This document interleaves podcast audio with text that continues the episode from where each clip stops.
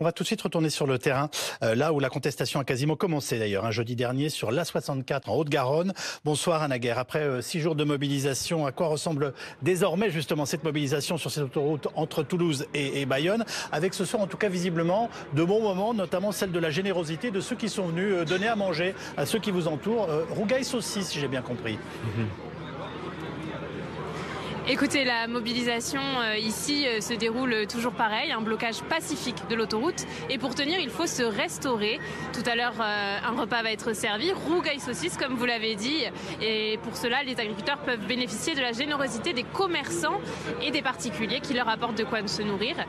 Jean-Raymond, c'est vous qui allez servir ce repas. C'est avec l'aide de votre maman que vous allez nourrir les 200 agriculteurs présents ce soir. Oui, tout à fait, oui. Et euh, on a une ferme à côté. Et euh, du coup, elle est agricultrice et restauratrice. Et du coup, tous les soirs, elle nous prépare euh, des plats chauds qu'on sert ici pour 200 personnes à peu près. Et pour se souvenir de la solidarité de tous, les agriculteurs font signer chaque donateur sur des grandes pancartes. Anne Guerre, donc euh, en direct de la Haute-Garonne. Euh, alors, nous sommes rejoints par euh, de nouveaux invités, mais auparavant, Bonabito, vous vouliez revenir tout à l'heure sur quelque chose qui s'est dit sur notre plateau qui vous a choqué.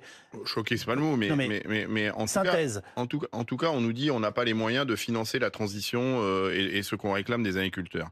Déjà, il y a une, C'est des sommes magistrales. Hein. Oui, mais je vous parlais de sommes magistrales, justement. Il y a déjà la, politique agricole commune, c'est une somme magistrale, c'est plus du tiers du budget total de l'Union européenne, c'est la plus grosse politique publique européenne qui représente euh, pour la France euh, à peu près 10 milliards d'euros chaque année.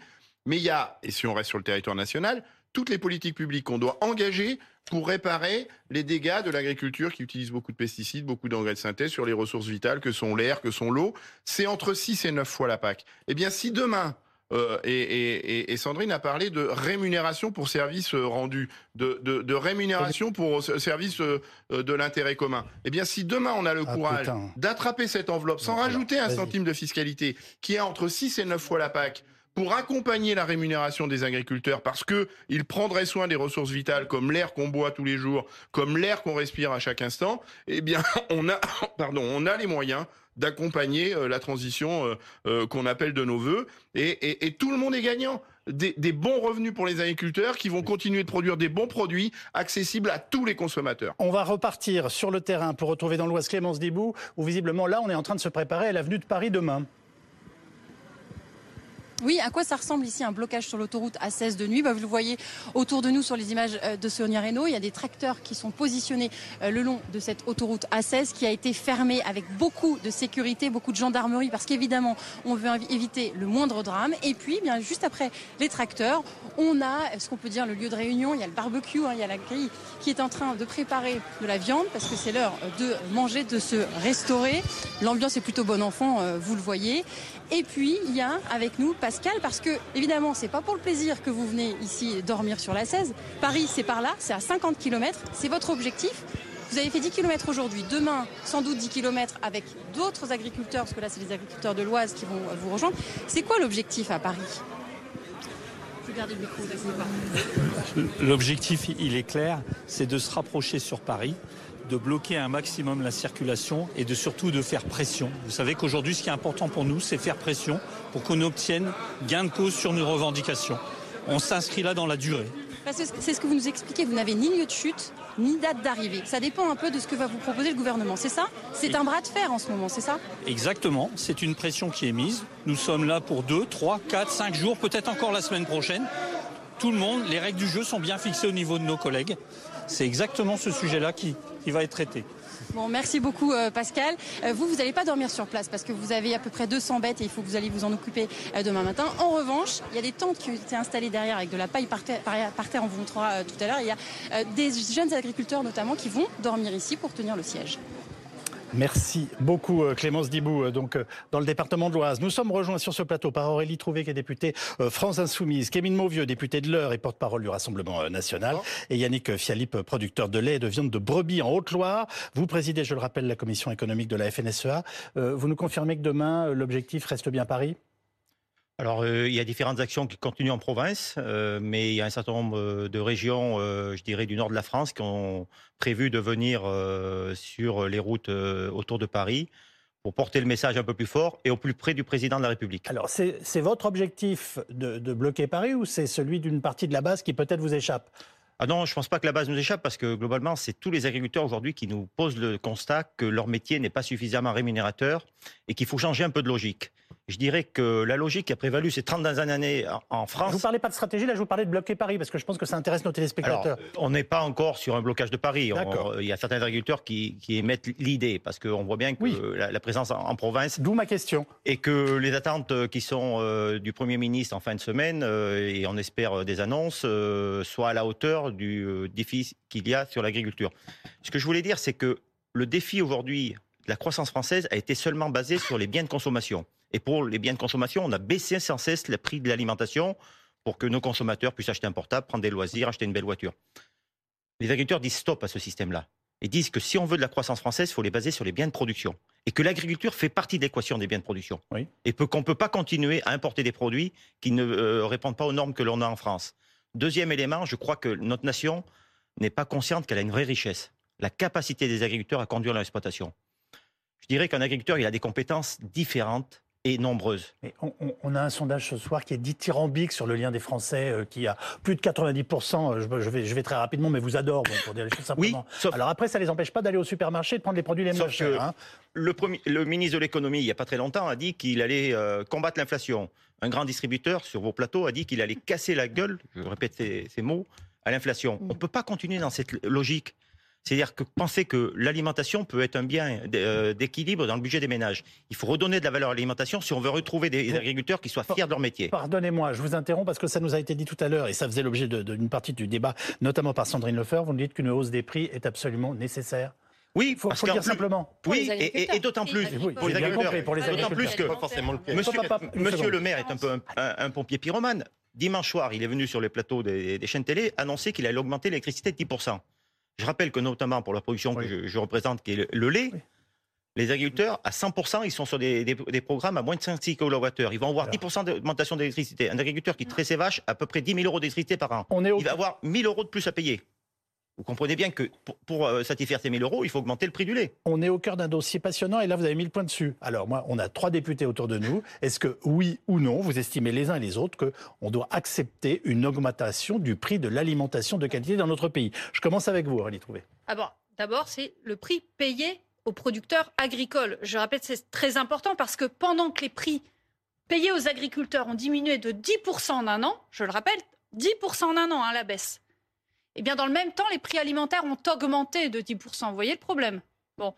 Et les marges, par exemple, des industriels agroalimentaires, elles, ont. Ouais, oui, mais. Alors, je vais dire sur le paquet de biscuits, c'est-à-dire déjà les choses transformées. Mais vous voyez bien, les marges. Donc, on sait qui prend sa marge. Bah oui, donc, il faut réguler. Un, il faut mettre des prix planchers, minimum pour les agriculteurs. C'est la proposition de loi que. On a fait la France insoumise, mais qu'on a raté à six voix près. C'est rien du tout, le 30 novembre prix plancher minimum pour les agriculteurs et puis régulation des marges. C'est possible si on sort de la logique ultralibérale dans laquelle est ce gouvernement. Il faut réguler les prix, il faut protéger les revenus des agriculteurs. Et là, est-ce que vous nous dites ce ne sont pas les, Français qui doivent payer, mais les industriels et la grande distribution, d'une certaine façon? Oui, alors, je juste je suis sûr, de bien comprendre ce que, ce que, tout, ce que vous venez de nous dire. Tout à fait. Et ensuite, il est clair aussi qu'il faut redonner les moyens aux consommateurs de payer à, son, à leur juste prix l'alimentation. Bah pour ça, il faudrait peut-être aussi que les Français mettent un peu moins euh, dans le logement, par exemple, parce que je le rappelle aussi, ce qui a explosé dans, le revenu des ménages, c'est le logement. Et euh, donc, il est, il est juste aujourd'hui bah, de plafonner, par exemple, les loyers euh, et les prix des logements pour qu'on puisse redonner sa juste valeur à l'alimentation. Kevin Mauvieux, est-ce qu'il est légitime aujourd'hui dans notre pays, du point de vue du Rassemblement national, d'augmenter le prix tout simplement de l'alimentation, en tout cas celle qui est fabriquée en France par des agriculteurs français? Une fois n'est pas coutume, je suis d'accord avec ma collègue de la France insoumise. Euh, c'est pas le prix à l'étiquette euh, dans le supermarché que les Français doivent payer plus pour que l'agriculteur touche plus, parce que je vous le donne en mille, si vous augmentez le prix de l'étiquette, l'agriculteur, lui, touchera toujours la même chose. Et celui qui profitera de ça, ce sera la grande surface et l'industriel agroalimentaire qui a transformé quand on est dans le cas de produits transformés. Euh, la réalité des choses, c'est qu'il faut trouver effectivement un système où on paye davantage l'agriculteur, mais à la source quand on lui achète le produit. Et, vous regarderez euh, de plus en plus avec la hausse des produits alimentaires dans les grandes surfaces. Euh, alors j'ai pas de statistiques, euh, mais ce serait intéressant de les regarder. Vous allez chez le primeur, vous regardez les fruits et légumes chez le primeur.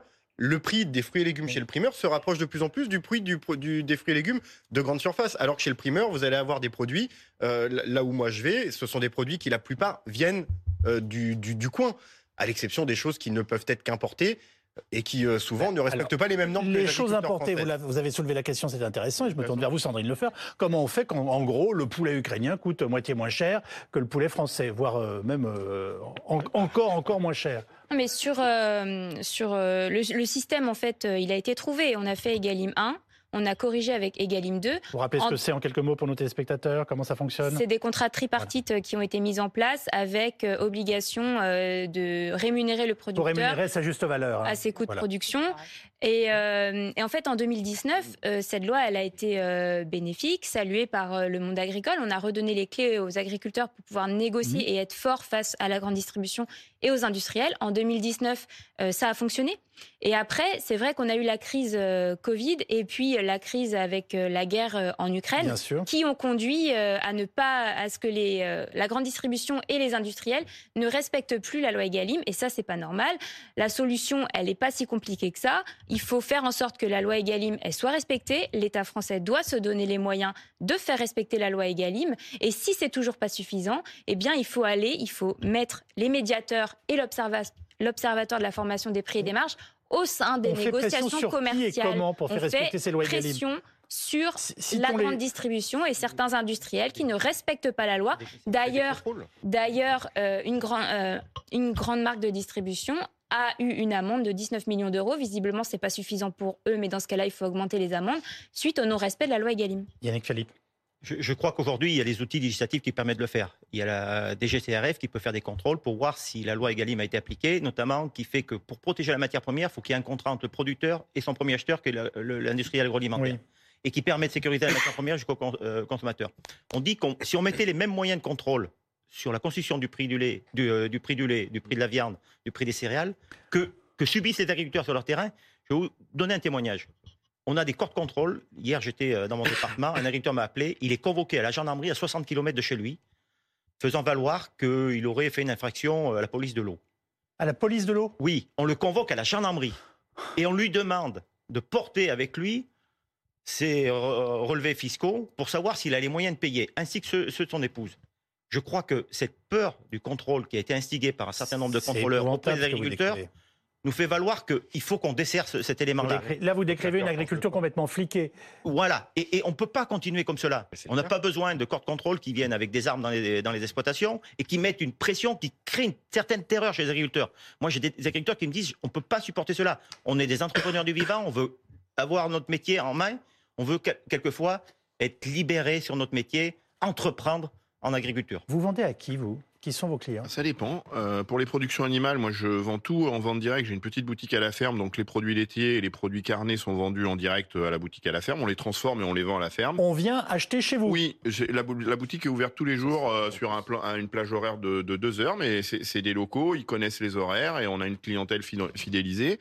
Et pour les productions végétales, qui sont surtout des légumes secs de type pois chiches, lentilles et tout ça, euh, je- on, on travaille dans une coopérative qui est adhérente de Biocop et, euh, et c'est des produits que vous trouvez en vrac dans les, Oui. dans les Biocop. Mais je voulais revenir sur ce que disait Yannick, parce qu'il a raison.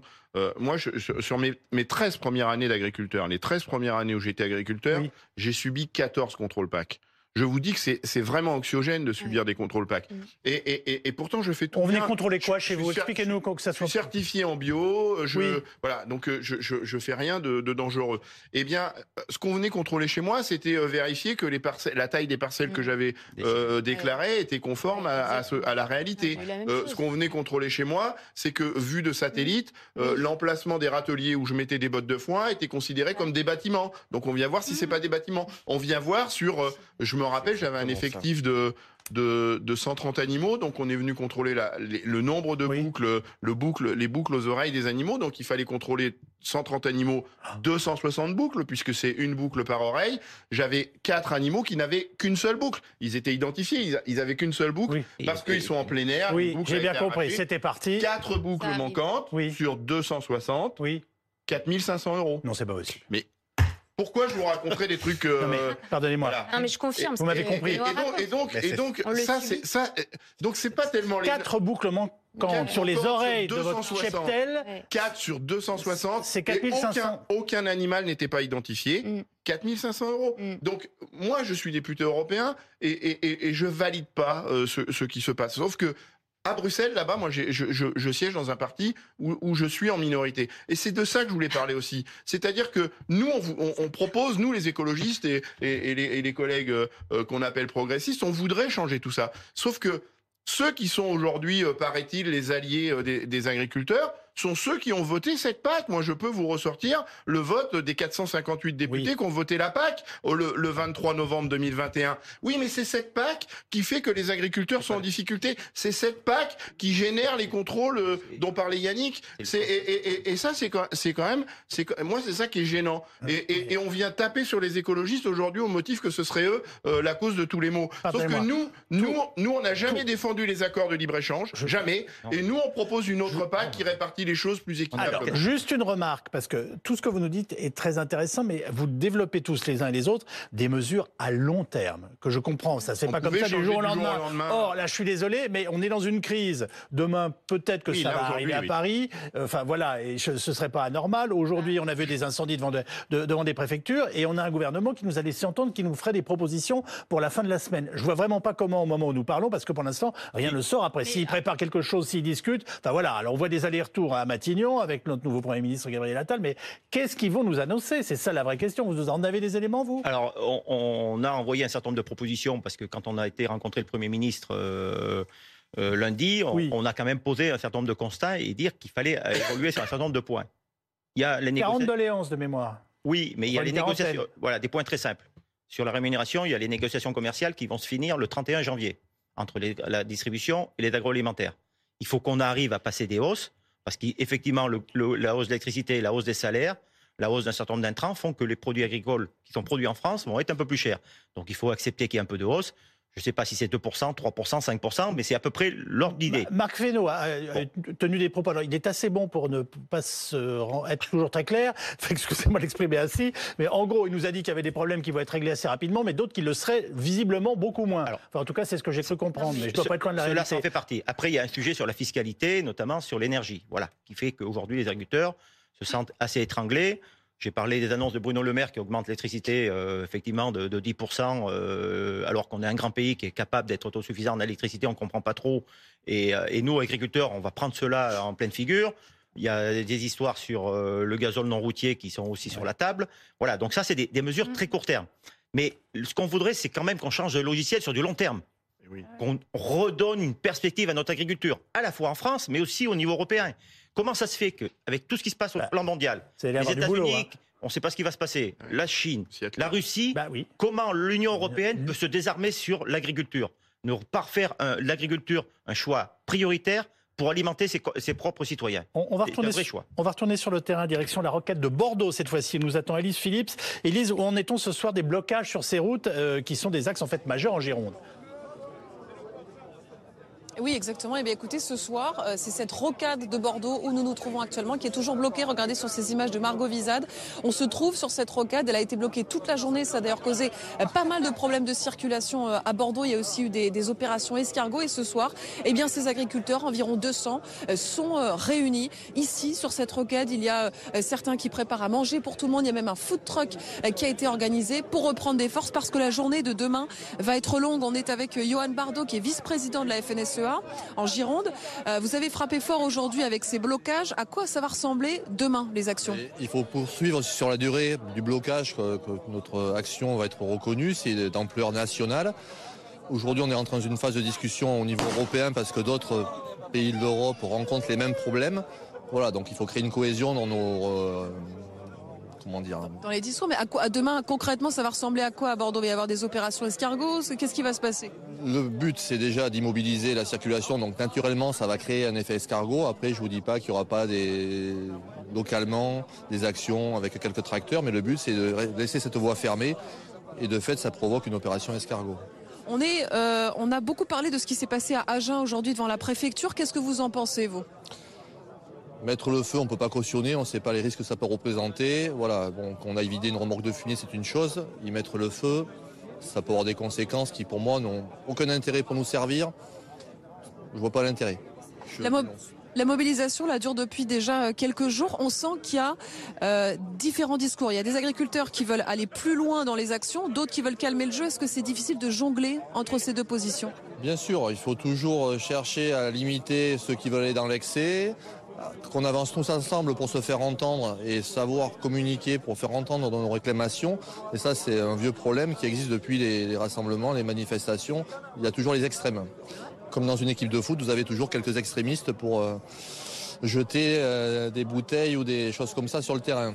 Vous, êtes en faveur de, quoi plutôt De rester plutôt pacifique ou d'aller un peu plus loin? Non, mais le tout, c'est de se faire entendre, bloquer la circulation, et on sait ce que ça représente sur la métropole. Ça, son action, et ça suffit pour se faire entendre.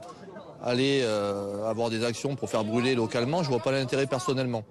Merci beaucoup, Johan. Voilà. Et puis, euh, quelles que soient les positions et les avis qui sont assez partagés, hein, on, l'a compris, eh bien, ces agriculteurs ont rendez-vous euh, demain dès 7 heures du matin pour reprendre les opérations de blocage. Certains agriculteurs vont dormir ici, dans leur tracteur, dans leur camion, et puis d'autres vont arriver dès 4-5 heures du matin, très tôt, justement, pour, pour euh, euh, éviter les embouteillages qui vont commencer euh, très tôt. Encore euh, demain à Bordeaux, la journée risque d'être assez longue. Élise Phillips depuis euh, la rocade de, de Bordeaux. Aurélie, trouvez-vous l'y intervenir? Bah, déjà, les mesures d'urgence, moi, je vais, je Oui. vais réagir euh, à ce qu'a dit euh, Yannick. D'abord, un, euh, annulation de la hausse de 10% du prix de l'électricité. Ce sera bon pour les agriculteurs comme pour tous les Français en France qui euh, subissent l'inflation et qui, d'a- d'ailleurs, du coup, ont de moins en moins les moyens d'acheter local, bio, de qualité ou, ou autre. Quoi. Donc, euh, déjà, on remet du pouvoir d'achat pour acheter aussi local et on aide les agriculteurs. Donc, au gouvernement, ne pas augmenter de 10% l'électricité. C'est simple. Voilà une, une solution simple. Deux, C'est prévu au 1er février. hein. voilà. Euh, oui, bah, du coup, on lui dit de ne pas l'augmenter. Oui, j'ai bien Voilà. compris. oui, bien sûr. Et deux, les aides. Parce qu'en en fait, il y a une J'ai- forme- Quel est le rapport avec les agriculteurs? Ah bah, les agriculteurs, ils subissent l'électricité, le- la hausse du coût de l'électricité. D'accord. L'énergie. Donc ça, ça- ça pèse sur les producteurs et sur les consommateurs, vous voyez des Très bien. côtés. Non, mais ça concerne tout le monde, dont pour partie les agriculteurs. Exactement. compris. D'accord. Parce que Yannick en parlait pour pas une les aide ciblée, en tout cas. Mais en fait, ça sera bon pour tout le monde. Je, je me permets juste d'ajouter ensuite, deuxièmement, on avait voté à une majorité de députés il y a un mois quasiment euh, le fait de rajouter 600 millions d'euros pour les agriculteurs, pour les mesures agro-environnementales et les aides au bio. Eh ben, ça a été retoqué par le gouvernement et un 49.3. Eh ben, on leur demande de remettre ces 600 millions d'euros supplémentaires. Sur les mesures d'urgence, un dernier point avec vous. Je crois que les mesures d'urgence, euh, c'est que avant la fin des négociations commerciales, c'est de demander à faire appliquer la loi Egalim. Ça, c'est une mesure d'urgence euh, qui est euh, très rapide puisqu'on est en plein dans les négociations commerciales Oui. et avec la grande distribution, ce n'est pas terminé. Ensuite, je pense qu'au niveau euh, du gouvernement, il y a des choses à réfléchir sur euh, les charges sociales Mhm. et euh, les emprunts des agriculteurs. Parce que je tiens peut-être à répondre. Pardon, c'est pas le gouvernement qui augmente le prix de l'électricité, c'est le bouclier tarifaire qui est stoppé. Donc ce n'est pas euh, le gouvernement qui décide euh, d'augmenter euh, le prix de l'électricité. Mais je crois qu'il y a des mesures sur les charges sociales, sur l'accompagnement des emprunts qu'ont les agriculteurs qui sont assez forts et présents sur les exploitations. Et puis au niveau européen, je pense qu'il faut poser la question et le débat de l'exception agricole et de sortir l'agriculture des accords commerciaux et de décorréler les biens agricoles des cours mondiaux. Je crois que ce débat il doit être posé et mis sur la table puisqu'aujourd'hui, l'Union européenne n'est pas en capacité d'imposer des clauses miroirs dans ses accords L'émission est terminée. J'ai- Je déborde déjà. Je, je- par correction, je vous donne 30 secondes. Oula, euh, Ah bah si, vous allez voir, vous allez faire un effort de synthèse. Je vais essayer. Il y a mesure d'urgence et mesure de plus long terme parce que la mesure d'urgence, bon, elle va répondre tout de suite et calmer les agriculteurs, mais elle euh, ne corrigera pas l'avenir. Dans l'urgence, euh, effectivement, il faut supprimer la hausse sur l'électricité pour tout le monde et surtout pour les agriculteurs, supprimer la hausse de la fiscalité sur le GNR pour les agriculteurs et pas que d'ailleurs. Et sur le plus long terme, il faut absolument revoir tout ce qui est libre-échange. Il faut arrêter d'importer des produits euh, qui ne respectent aucune norme qu'on impose à nos agriculteurs. Et ça, ça passe par l'Union européenne, malheureusement. Et on va avoir besoin d'avoir une Union européenne euh, avec des représentants forts pour nos agriculteurs.